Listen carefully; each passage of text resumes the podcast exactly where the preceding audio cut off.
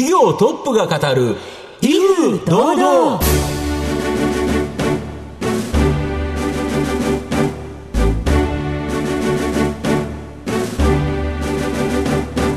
毎度相場の福の神こと藤本信之です。アシスタントの飯村美希です。この番組は巷で話題の気になる企業トップをお招きして番組の指揮者的役割である藤本信之さんが独特のタクトさばきでゲストの人となりを楽しく奏でて紹介していく企業情報番組です。今週もどうぞよろしくお願いいたします。今週も素敵なゲストをお招きしてお送りいたします。どうぞ最後までお楽しみください。この番組は企業の情報システムのお困りごとをアウトソーシングで解決する IT サービスのトップランナーパシフィックネットの提供でお送りします業トップが語る威風堂々。それでは本日のゲストをご紹介します。証券コード5580東証グロース上場。株式会社プロディーライト。代表取締役社長、小南秀光さんにお越しいただいています。小南さん、本日どうぞよろしくお願いいたします。よろしくお願いします。よろしくお願いします。よろしくお願いします。株式会社プロディーライトは、大阪市中央区の地下鉄淀屋橋駅近くに本社があります。クラウド電話システムイノベラとクラウド直集型電話回線 IP ラインなどを提供している企業です。それでは、小南さんの方からも簡単に御社のことを教えてください。えー、我々の会社はですね、いわゆるビジネス本と言われているビジネス電話に関してですね、えー、提供させていただいております。えっ、ー、と、それは IP 電話、要はクラウドにしてですね、えっ、ー、と、お客様のビジネス電話をスマートフォンなどに世界中のどこでも電話ができるというような仕組みを使わせていただいて、えー、提供の方をさせていただいている企業となります。はい。はい、ありがとうございます。企業のお話は後ほどじっくり伺っていきたいと思いますが、まずは、小南さんの自己紹介を兼ねまして、しばし質問にお付き合いいただければと思いますので、どうぞよろしくお願いいたします。それでは、小南さん、まず生年月日を教えてください。昭和48年の12月20日、49歳になります。はい、はいご出身はどちらでしょうか？大阪の西成というところになります、はい、将来何になりたいなど夢はありましたでしょうか？親のところに継ぐのかなっていうところはあったとは思うんですけども。えっと、何か事業をやられていらっしゃったんでしょうそうですね。母親が、まあ、小さい時に、あの、小料理屋をやってましたので、はい、まあ、そこを、まあ、手伝うのかなというところは、まあ、小さい時には思っておりましたね。はい、小料理屋さんだったんですね、はい。はい、どのようなお店でした？本当に、あの、朝はですね、あの、お弁当を、あの、皆さんに、まあ、お配りするようなぐらいの金額で、あの、お袋が作って、あとは夜は本当に一品料理屋さんですね。あのお酒を含めて出している小料理屋という形にはなりますね。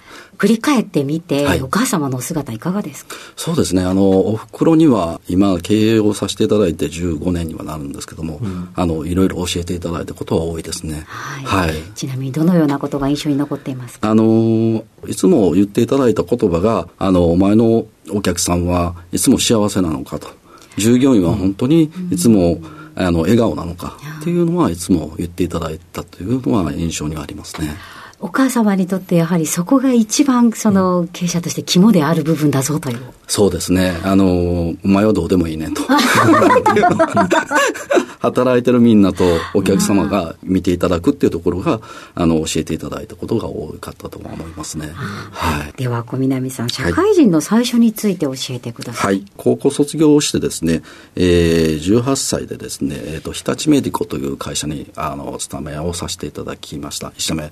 そちらの方は1年ぐらいで、まあ、退職の方をさせていただきまして、後にですね、あの、金融のグループの方に行かせていただいたという形にはなりますね。そちらではどのようなお仕事されていたんでしょう？えっ、ー、と、いわゆるですね、あの、貸付、あとは、まあ、督促業務を、まあ、一般的には、えー、従事をさせていただきました。はい。印象に残っていることなどそこの会社様はですね、えっ、と、僕が入った時は本当に100名足らずの会社だったんですけど、買収をされていきましたので、やはりだんだんだんだん大きくなったっていうところで、最終的には GMO グループの方に、はいあの入られたっていうところは大きかったとは思いますね。最後には何人ぐらいの会社最後には本当に GMO グループの時は本当に4000人ぐらいの会社にはなったと思います100ね。人から4000人。そうですね、本当に買収をずっと繰り返されてましたので、そこから本当に大きな会社にはなりましたね。はい。そちらは何年ほどお勤めだったのでしょうえー、と名前をずっと変わっていましたので、はい。19から、えー、と独立する34まで、はい、ずっとおらせていただきました。独立のきっかけ、またご経緯については、はい。あのー GMO さんが、えー2006年に、えーそこの会社を、まあ、ちょっと離れまして、はい。えーその期にですねあのコールセンターを、まあ、立ち上げられてたんですけど、まあえー、と東京の一極集中にするということで、えー各支店あったも一極集中ということなのでそこから、えー自分としては独立をしようということで、まあ、ちょっと社長と話させてをさせてもらいましてそこから独立をお機に、えー今の事業をえー始めたという形にはなりますね、東京と大阪と2つあって、はい。あと各支店というところではあったんですけどもあの自分が大阪の責任者をさせていただいたんですけども、えーそこを、まあ、閉鎖するということで自分の方がその時に独立をさせていただいたという形にはなります。働いていた方を引き受けるという。そうですね。目の前の派遣スタッフが、はい。あのいましたので、はい。立ち上げの時は派遣のコールセンター専門の派遣からスタートの方をさせていただきました。何名ぐらいいらっしゃったんですか？そうですね、登録は、えっ、と、初めは200名ぐらいだったと思いますね。はい。ああでもいきなりで結構大きな、そうですね。ねそうですね。ただ、あの、2008年に独立をさせていただきましたので、はい逆にお仕事がなかったっていうのがあ大変でした。リーマンショックとか、はいリーマンショックそうですね。はい、あのコールセンター専門でやらせていただいたんですけどやはりその時コールセンターがバタバタとはい。倒産をされてたのでその時に本当にあのまあなんていうんですかスタッフを何とかしないといけないというところはありましたけども、残れた理由っていうところで言うと、ご自身でどのようにお考えになられますか、そうですね、タイミングはあったと思うんですけど、えっ、と、その時にですね、あの、コールセンターの商社って言われてるところがですね、まあ、あの、いいスタッフを我々、たまたま、たまたまっていうんでしょうか、あの、抱えておりまして、はい。そのスタッフたちを、まあ、自分たちのコールセンターを作ってですね、コールセンターをしないかという声をかけていただきまして、そこからコールセンターを始めたんですけども、コールセンターはまあ、順調にはいったんですけども、まあ、それで、えー他の会社のコールセンターのシステムを、あ自分とことしては使わせていただいてたんですけども、があまりこう使い勝手が良くないのと、まあ、なんか変更した時にはお金がかかるというところがちょっと多かったですので、そこであの自社で開発をちょっとかけようということで、コールセンターシステムを開発を自社でしたという形にはなりますね。そこが本当のきっかけにはなると思います。そこが大きなこうターニングポイントになったそうですねということなんですね。はい。はい。ありがとうございます。えーさて、現在に至るまで伺ってまいりました。えー小南さんの人となり皆さんにはどのように伝わりましたでしょうか？後半では株式会社プロディーライトについてじっくりと伺っていきます。企業トップが語る威風堂々。では後半です。藤本さんのタクトがどう冴え渡るのか、ゲストの小南さんとの共演をお楽しみください。まあ、御社のこの主力サービスのクラウド電話システムイノベラ、はい。これどんなサービスになるんでしょうか？はい、お客様の、えービジネス電話、はい。要はあビジネス電話をですね、はい。クラウドにすべ、えー全て収容させていただきまして、はい。はい。えーそれを、まあ、あー世界の、まあ、どこでも電話が取れるような仕組みになって自おります。分のスマホでも出れるとかそうですね。っていう形なんですか、はい。はい。だけど、クラウドの IP 電話だったら、はい。なんか050とか、番号なんか決まっちゃってますよね。そうなんですね。あの、以前は、その050だったり、フリーダイヤルというものが主流だったんですけども、えー当社の場合はですね、はい。独自の技術を使いまして、特殊回線を使いまして、はい。えーそのお客様の番号そのままで提供ができるという、他にはない大阪の会社だったら06とか、東京だったら03、そうですね。神戸だったら078。その電話番号をそのまんまで、そのまま使それが使える。はいこれ全然違いますよね。そうですね。他にはないやっぱりなんか会社の電話番号で、050って書いてたら、あれ？とかって、え、どこなんだろう？まず場所がわからないですよね。そうですね。03だったら東京、06だったら大阪って、パッと分かっちゃいますよね。そうですね。はい。それはもう本当に、うん、まあ、我々唯一だとは思っておりますね。なるほど、なるほど。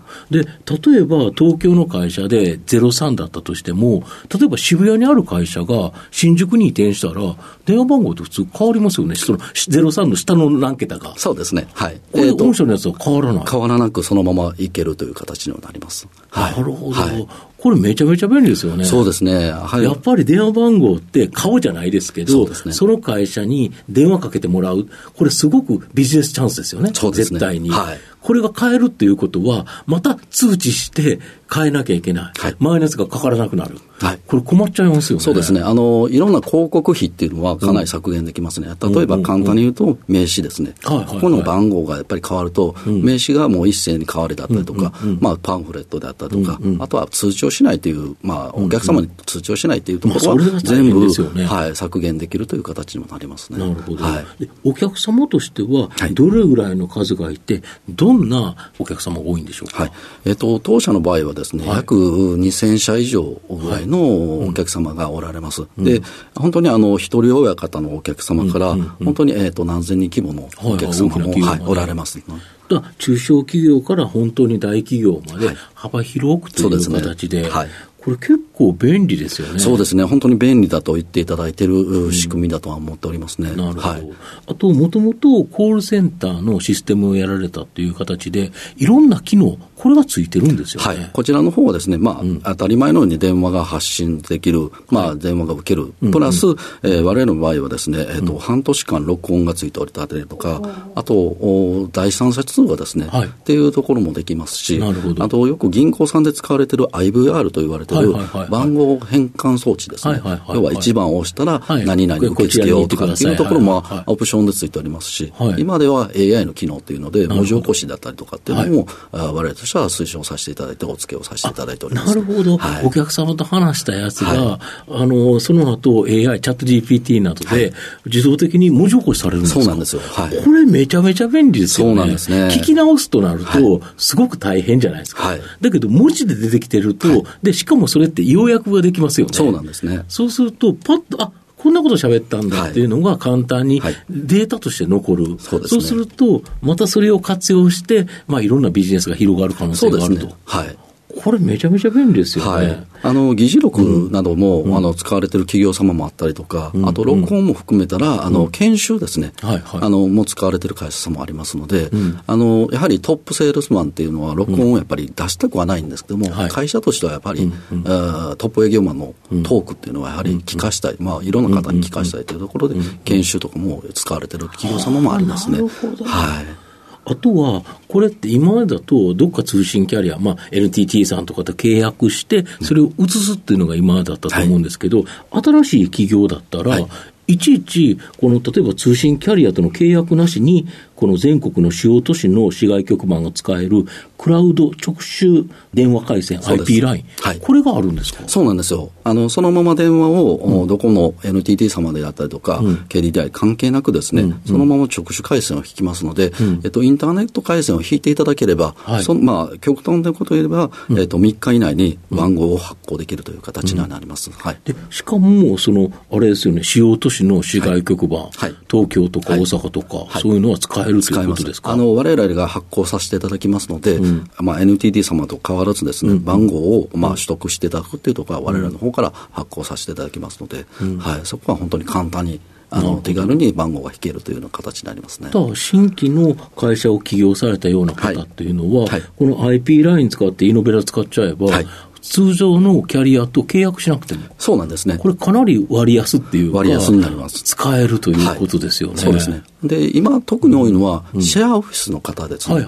シェアオフィスの方っていうのは、やはりそのシェアオフィスで契約をされてる会社が多いんですね。はいはい、そこからシェアオフィスを抜けちゃうと、番号がやっぱり変わっちゃうんですよ。ああ、まあそりゃそうですよね。そうなんですよ。シェアオフィスで登録しちゃってますから、ね、その場所を登録してるから。はいで、はい、そ我々シェアオフィスの会社様と契約をさせていただいておりますので、うん、番号を持って出ていくっていうことを、我々我々としては推奨させていただいてますので、はい、大きくなった年も、ベンチャーで小さいスタートアップだと、はい。本当にシェアオフィスからスタートして、はい。大きくなって自分のはい。事務所を持ったのに、電話番号が変わっちゃう。はい。今までそうですよね、絶対に、はい。これが変わらなくて済む。変わらなくて済むっていうところは、すごく便利ですよね。はい、はい。喜んでいただいておりますね。なるほど。はい。あと、2025年1月までに NTT の固定電話も、これが IP 網に移行されると。はい。要は NTT が全部 IP 電話になっちゃうと。そうですね。いうことだと思うんですけど、はいこれって御社にとって影響あるんですか、そうですね。あの、やはりすべて IP 電話になるということなので、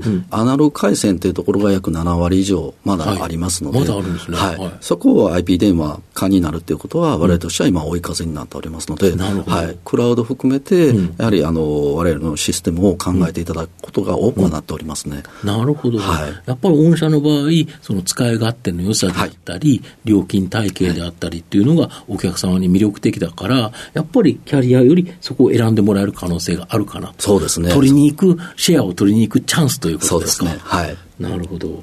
御社の今後の成長を引っ張るもの、改めて教えていただきたいんですが。あの、我々のですね、成長としては今後やはり AI だと思っております。うん。はい。AI の技術を使いましていただきまして、今期でも発表させていただいてます、感情分析、はい。翻訳機能ですね。で、えー今後さらにですね、まあ、えー我々のミッションであります、誰とでもいつでも通話ができる、まあ、はい。えーコミュニケーションができるということで、はい。まあ、障害者の方、外国人の方、こちらの方も含めて、えーコミュニケーションができるという仕組みを我々としては開発をしていくという形ではなっていこうと思っておりますね。なるほど、はい。音声というところで外国人の方と、はい。まあ、チャット GPT など生成 AI をうまく使ってはい。翻訳をしたりとか、あとは例えば耳の不自由な方に対して別のことを提供するそうですね。手話からまあ音声、まはいあ、変えたりとか、文字を起こすっていう形で我々としては考えておりますのであ、まあ、全てが、はい、コミュニケーションができるというような仕組みを我々としては提供させていただきたいと、今後思っております。なるほど、スマホに向かって手話が出てくるとか、逆に手話で音声が変わるとか、そうですね。そういう形になるわけですか。はいはいはいすごいですよね。はいなるほど。はい。では、藤本さん、最後の質問をお願いいたします。あなたの心に残る四字熟語を教えていただきたいんですが。はい。有言実行という形になっております。はい。なぜ選ばれましたか？はい。あの、こちらの有言実行はですね、えっ、と、すべて僕は夢に書いてるものがありまして、手帳にすべてを書いております。これにすべて、あの、夢を書いておりますので、これを実行するために、それを実現していくということで、有言実行という形にしております。はい。ありがとうございます。改めまして本日のゲストは、証券コード5580東証グロース上場株式会社プロディーライト代表取締役社長小南秀光さんでした。小南さんありがとうございまいえ、したこちら。こそありがとうございました。どうもありがとうございましたありが。とうございました。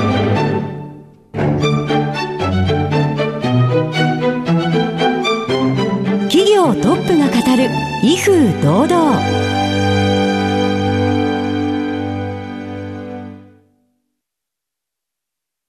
業の情報システムのお困りごとをアウトソーシングで解決する IT サービスのトップランナー。東証スタンダード証券コード3021パシフィックネットはパソコンの導入、運用管理、クラウドサービスからデータ消去、適正処理までサブスクリプションで企業の IT 部門を強力にバックアップする信頼のパートナーです。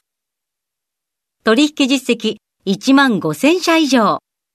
東証スタンダード証券コード3021パシフィックネットにご注目ください。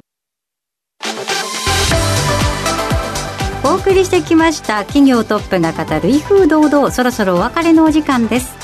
今日のゲストは株式会社プロディーライト代表取締役社長小南秀光さんでした。そして小南さんの選ばれました四字熟語は有言実行でございました。それではここまでのお相手は？藤本信之と、飯村美希でお送りしました次回のこの時間までほな、さいなら。この番組は企業の情報システムのお困りごとをアウトソーシングで解決する IT サービスのトップランナーパシフィックネットの提供でお送りしました。